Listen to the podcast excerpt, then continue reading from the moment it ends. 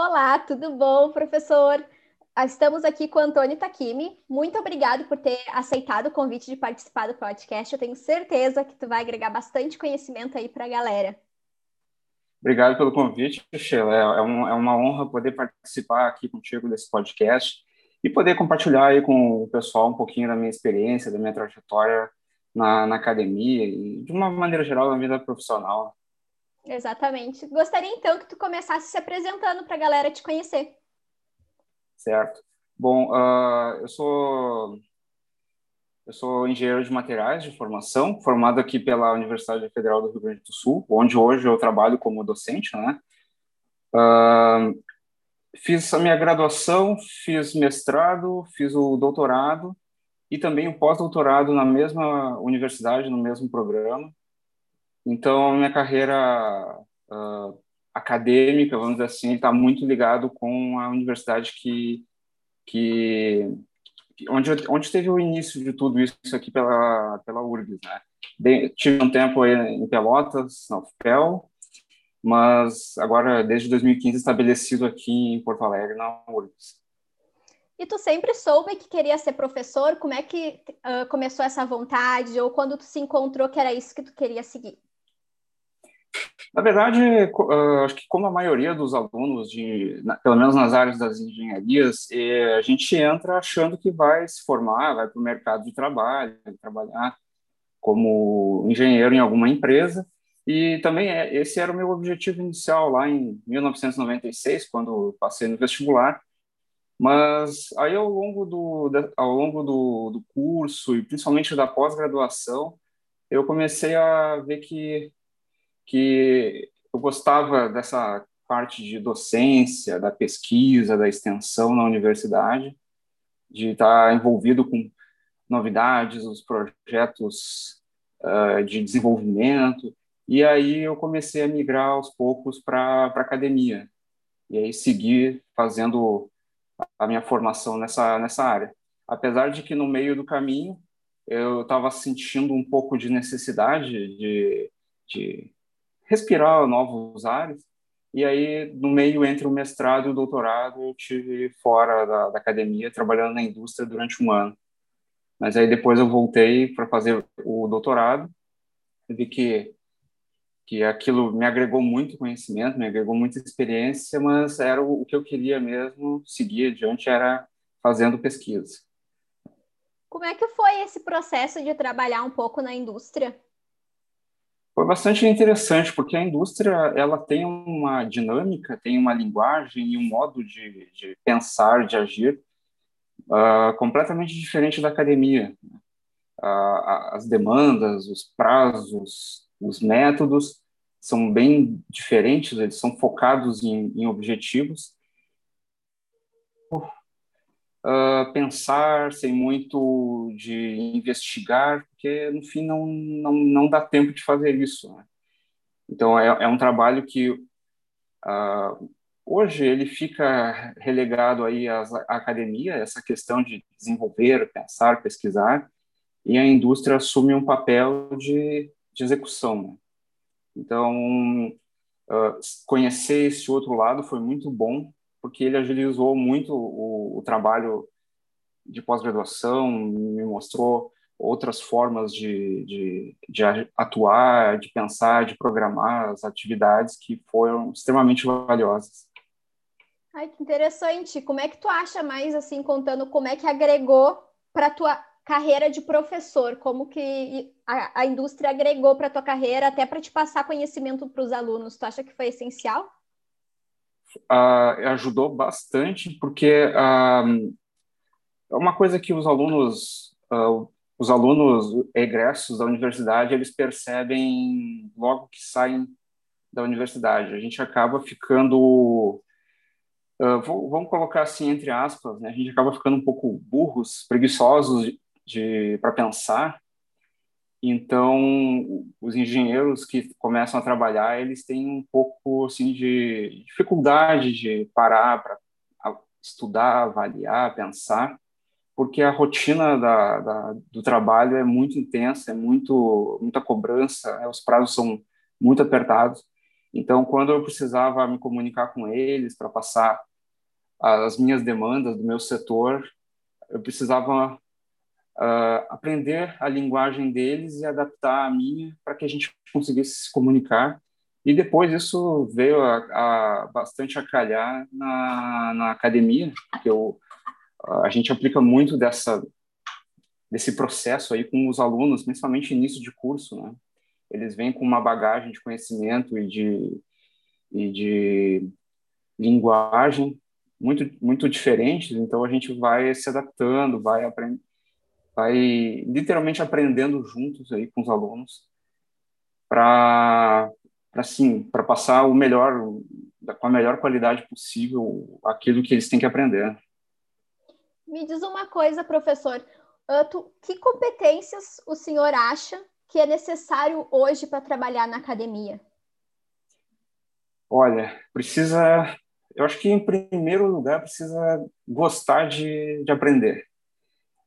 A gente, a gente, todos os dias, principalmente para quem trabalha em áreas, vamos dizer assim, mais de vanguarda, todos os dias está submetido a, a novidades, conceitos, métodos, processos novos, e tu tem que gostar muito de, de estudar, de aprender, para estar tá acompanhando esse ritmo, que é bem, bem frenético.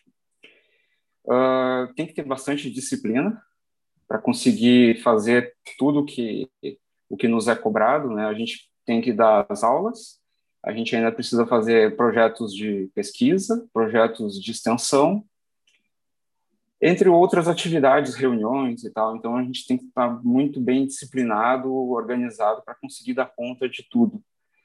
E eu acho que, como sempre, não só para o trabalho na, na, universidade, mas tem que gostar do que faz. Se tu não gosta daquilo que tu faz, é, é, é doloroso, é difícil e tu não se diverte. Acho que qualquer profissão é assim, né? Se a gente não gosta Exatamente. do que faz, fica muito complicado ter que lidar com isso no dia a dia. É muito complicado. Uhum. Eu ia até te perguntar isso que tu começou a comentar, um pouquinho como é que é a rotina, porque muitos se enganam que o professor é só da aula, né? Principalmente nas universidades federais. Então eu ia te perguntar para falar um pouquinho mais como que é a tua rotina de trabalho hoje. Uh, vamos dizer assim, uh, em período pré-pandemia, né, quando a gente ainda podia acessar a universidade, Uh, bom, nós temos as nossas aulas, né? Então a gente tem que dar pelo menos oito horas aulas por semana. Então aí eu, eu chego a dar 12, 14, 16, dependendo do semestre, tanto na graduação quanto na pós-graduação. Tem, um, tem todo o período de preparação das aulas, uh, montagem da, do plano de ensino, metodologia de ensino e tal para poder chegar na sala de aula e, e, dar a melhor aula possível. Depois tem a, as atividades de pesquisa, né? tem alunos uh, de graduação, na iniciação científica, fazendo pesquisa, alunos de mestrado, alunos de doutorado e alunos de pós-graduação, todos envolvidos em atividades de pesquisa nas mais diversas áreas e assuntos. Então, a gente tem que orientar esses alunos, tem que participar do processo de, de uh, do trabalho propriamente dito, discussão de resultados, análise de resultados, reuniões com outros professores para discutir estratégias, métodos. Um, e, e aí, aqui no, no, nosso programa em especial, que é o programa de pós-graduação em Engenharia de Minas, Metalurgia e Materiais, a quantidade de alunos é, é tremendamente grande, então a gente tem bastante, bastante tempo aí com os alunos nos seus projetos de pesquisa. E também tem os projetos de extensão, que a universidade, a cada dia que passa, nos pede mais. Então, são projetos de envolvimento da universidade com, o, com a comunidade externa, né? Então, a gente tem projetos aí de, de ensino em escolas, tem projetos de, de uh, formação de recursos humanos nas empresas, tem várias atividades relacionadas a isso. E. fora as correções de prova, de trabalho e tudo mais, que, que é, o, que é o, o feijão com arroz. Exato. Provavelmente ainda tem que levar para casa, né? Tem bastante coisa. Em reunião de departamento, reunião disso, reunião daquilo. Então é, é, é bastante coisa. Acho Não é só ficar sentado dando Sim. aula. Acho até interessante comentar sobre isso, porque hoje eu noto que tem, pelo menos na minha turma, vários alunos, vários colegas foram para a academia. E ainda tinha essas discussões ainda, e acho que principalmente para a galera nova que está entrando, para conseguir enxergar que a academia não é só da aula, que tem diversos processos, tem bastante a pesquisa também que o professor universitário, principalmente de federal, tem que se envolver, né? Exatamente. E, e, toda, e todo o resto da burocracia para fazer a, a, universidade, a máquina, enfim, funcionar, porque Existem, existem setores, por exemplo, de, de manutenção dentro da universidade, mas ele tem um número reduzido de, de pessoas. Então, se tu acaba tendo que esperar por eles, tu espera três, quatro, cinco meses até que eles venham teu laboratório para consertar aquilo que está estragado.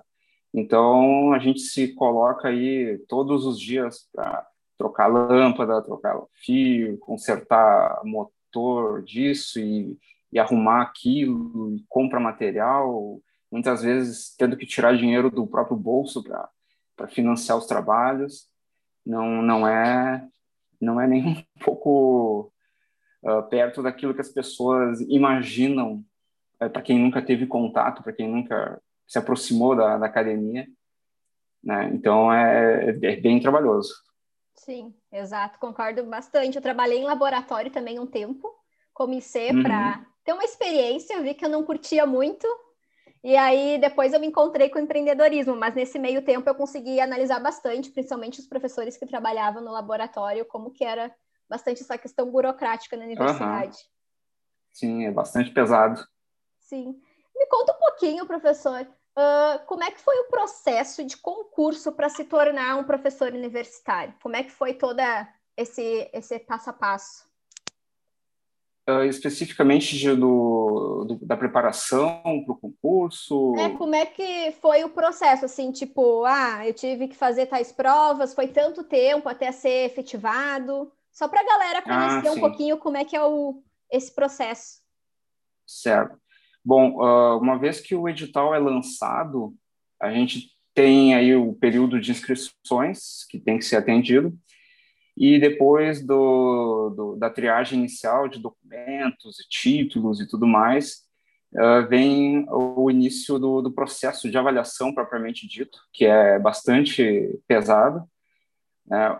O, aqui da Universidade Federal do Rio Grande do Sul é um processo que, dependendo do número de candidatos, aí leva no mínimo aí, três dias de avaliação, de prova, de, de, de entrevistas mas pode chegar uma semana de, de, de, prazo. Então, tem uh, avaliação dos títulos, né? Tu entrega o currículo com toda a tua produção acadêmica, científica até o momento. Uh, tem uma prova de conhecimentos específicos da área, então que, que é uma prova dissertativa. Tu, tu uh, tem um, um assunto que é sorteado na hora, que tu pega para descrever. E aí tu tem um período de tempo que é algo próximo de, de quatro horas para escrever tudo que tu sabe a respeito daquilo. E depois, então, da, depois disso, a banca pega as provas, avalia e no outro dia ele chama todo mundo para dar as notas, fazer alguma consideração. E aí Uh, aqueles que se classificaram seguem o processo, aí vão para análise de títulos, para entrevista, até que no fim uh, é dado o resultado final com o desempenho de todos os candidatos, e aí se encerra o processo. Mas, mas entre o, o, entre o lançamento do edital e, e a nomeação, ele pode, esse processo pode levar seis meses, um ano, um ano e meio. Então é um processo bem longo. E geralmente com poucas vagas, né? E quando é lançado ainda? É, o, houve um, houve um período aí em que as universidades estavam em franca expansão, né, até 2013, 2014, depois, ah, basicamente, houve reposição de, de, pessoal no quadro de, de, de, docentes.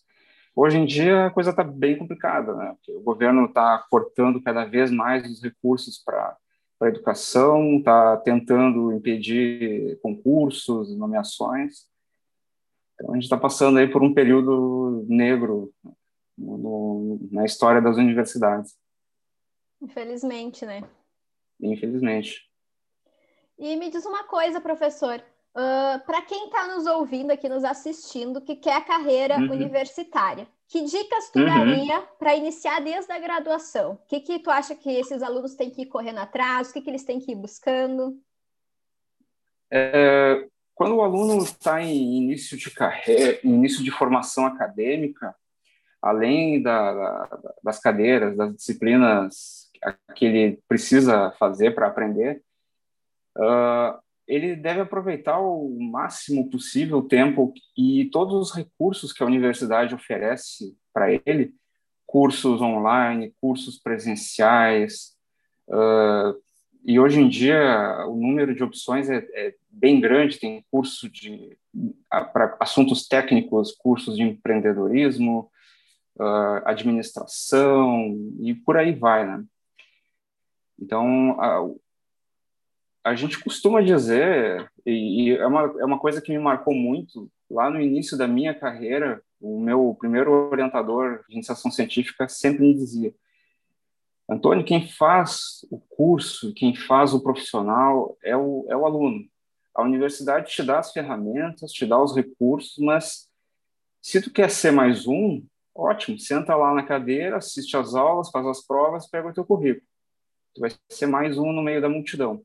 Mas se tu quer te destacar, tu quer ter uma formação diferenciada, classe mundial, a biblioteca está aí, Uh, naquela, naquela época a internet estava recém começando, né? mas hoje em dia tem internet, tem, uh, tem o mundo inteiro aí na ponta dos dedos. Uh, isso é uma, coisa que a nossa síndrome de, de vira-latas nos, nos, tende a acreditar, que a, o nível de formação, por exemplo, do engenheiro, né? vamos falar especificamente da minha área, no Brasil, supostamente seria inferior a de um aluno do, com uma formação em uma universidade estrangeira. Mas se enganam aqueles que pensam isso, porque a, a, basta tu colocar um, um, aluno formado, por exemplo, pela UFPE ou pela URGS, ao lado de um aluno formado por outra universidade estrangeira, renomada, tu vê que a gente está em nível de igualdade com eles. Eles usam os mesmos livros, fazem as mesmas disciplinas, Uh, em geral, o nível de formação é muito próximo, muito parecido. Depende aí do fator humano, né, Sheila? Sim. Se o aluno quer, ele atinge classe nível mundial sem sair do chão, porque recursos todos têm. Basta querer aproveitar ou não. Né? Isso depende de cada um. Exatamente. Eu ouvi algo parecido também no início da graduação, que era que todos os alunos ali, da, do, dos meus colegas, no caso do curso, iam ter as mesmas cadeiras, iam ter, passar pelas mesmas disciplinas, iam ter as mesmas atividades, sem contar uhum. os do Brasil inteiro. Então, eles perguntavam, o que que tu vai ter para se diferenciar quando tu quiser o mercado de trabalho, quando tu for para fazer teu estágio? E eu vi que isso me marcou muito, porque depois, quando eu fui para o processo de estágio, todo mundo, quando chegava na, nas partes finais da, da avaliação do estágio, tinham uma, diversas experiências, assim, surreais, experiências incríveis. Eles não estavam mais olhando o currículo, eles queriam ver o que o aluno tinha a mais para mostrar. E é exatamente isso é. que tu falou. Hoje em dia tem que buscar aí algo diferente para mostrar. Exatamente. O, o, o RH das empresas justamente busca esse diferencial, porque formação todo mundo tem um nível muito parecido, todo mundo faz curso de inglês, uh, quem, quem tem acesso, claro, uh, línguas estrangeiras, uma, duas, uh, formação na, em universidades federais ou outras universidades de, de renome.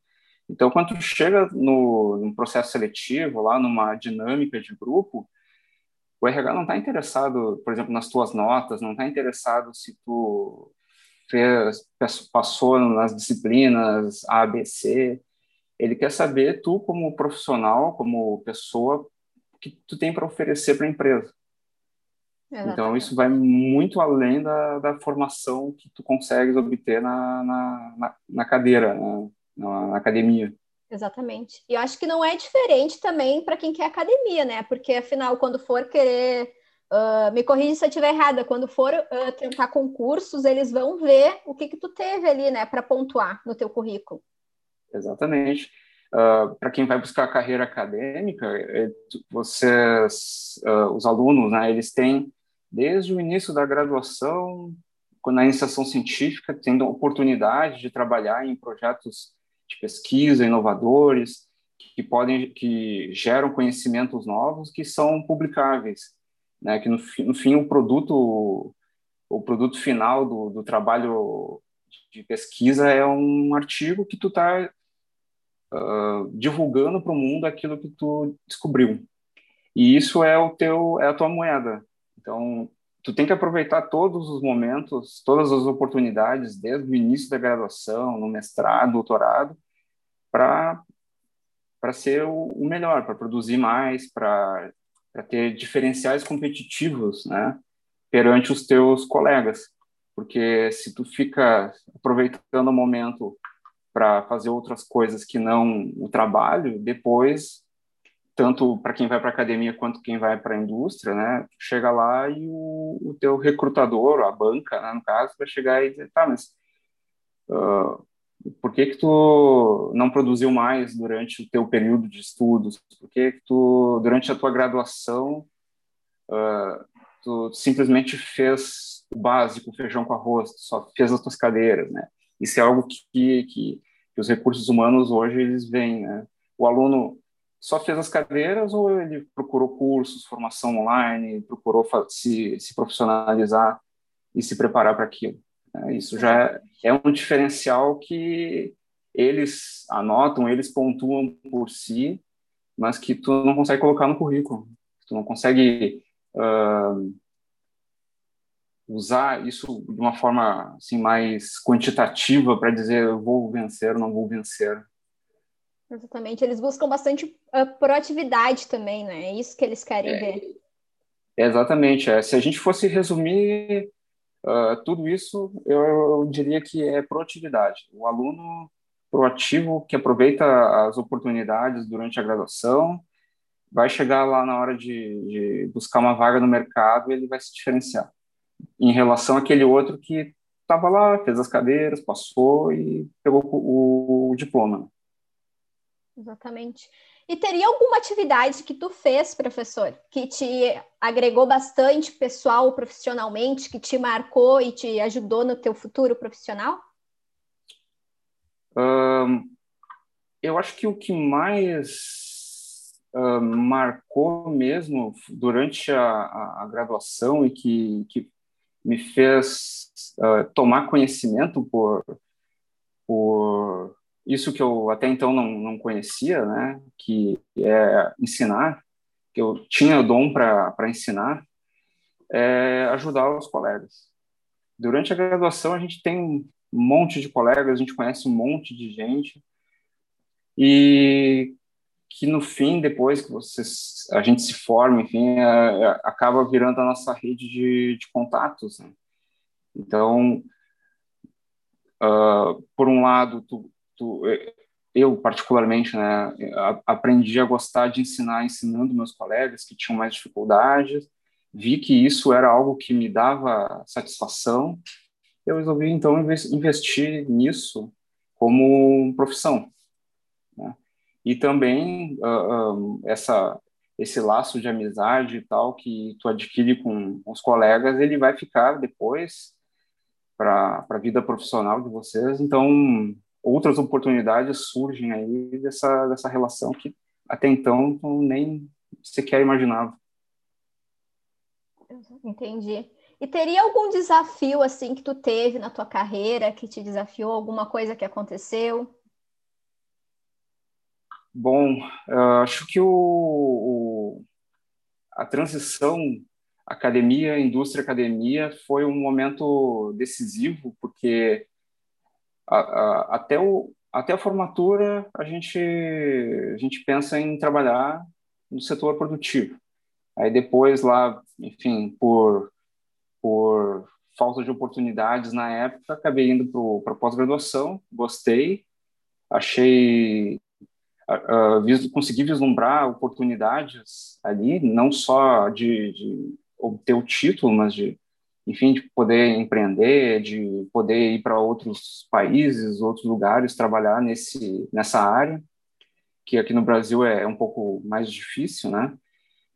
Uh, mas aí, na transição do mestrado para o mercado de trabalho, eu vi um mundo completamente diferente e, e bom, que aí eu consegui ver exatamente os dois lados, né?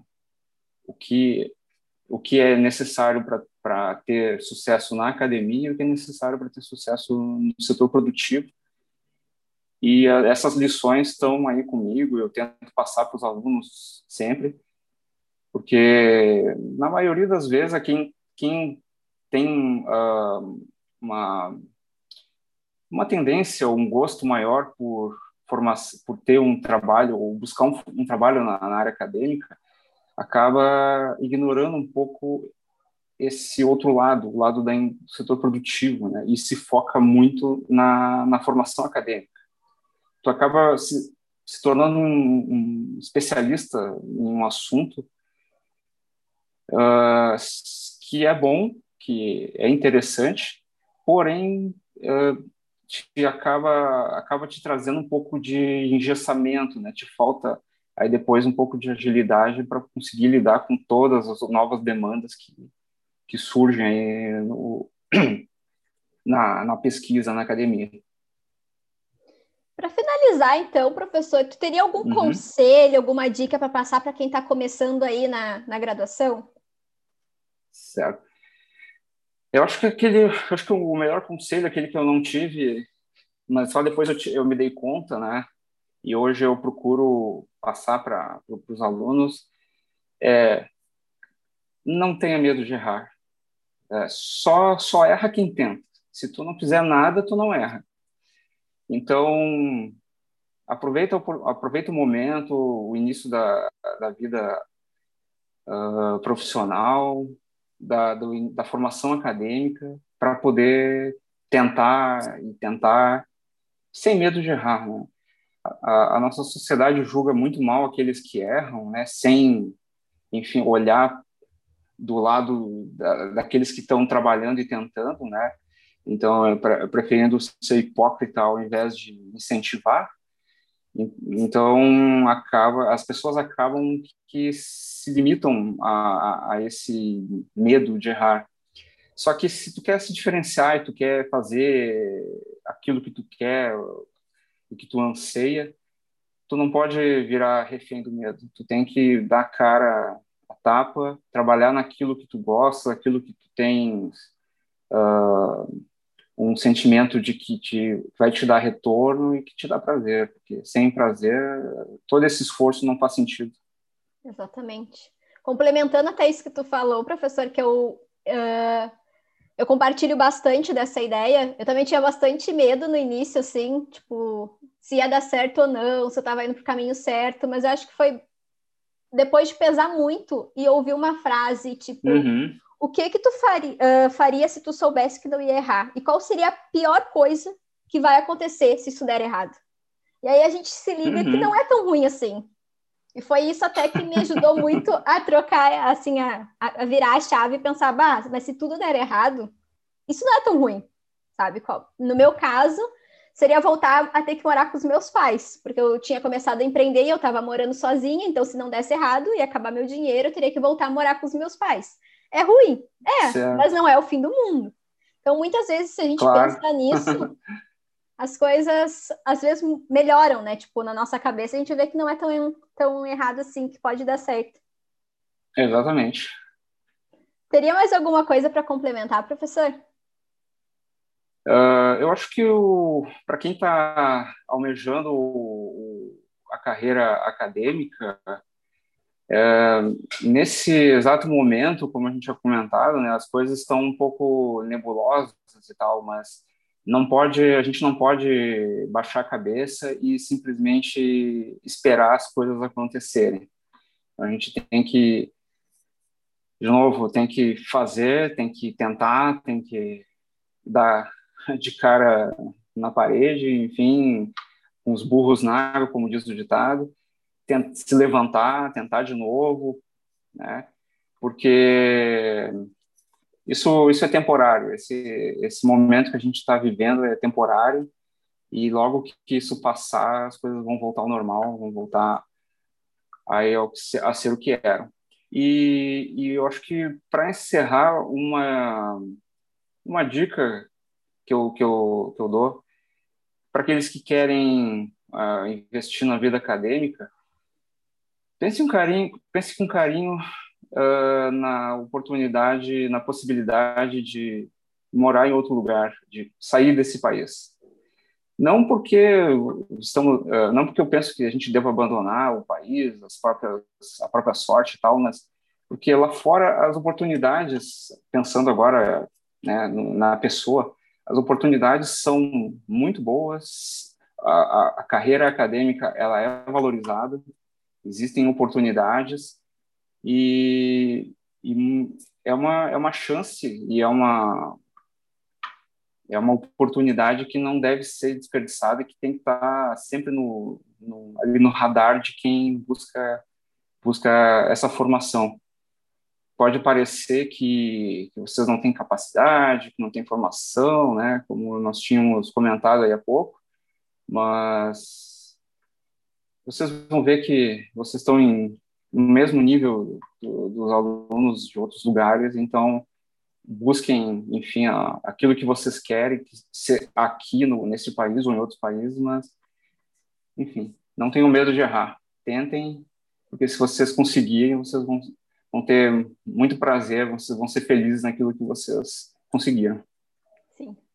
Perfeito, professor. Muito obrigada mesmo. Tenho certeza que agregou bastante para quem está nos ouvindo, para a galera que quer academia. Então, muito obrigada pelo teu tempo, pela tua participação, viu? Tá legal. Muito obrigado por, por, pela oportunidade em participar. E fico à disposição aí. Quem, quem quiser, uh, pela falta de tempo aqui, assim, a gente não pode abordar to, todos os assuntos, né? Quem quiser uh, entrar em contato comigo, discutir ou conversar algum, sobre algum outro ponto mais específico, fiquem à vontade. A Sheila pode passar o meu contato. Fica o convite. Tá bom, então. Muito obrigada, professor. E até, quem sabe, a gente grava uma próxima vez, então. Tchau. Tá legal. Tchau, Sheila.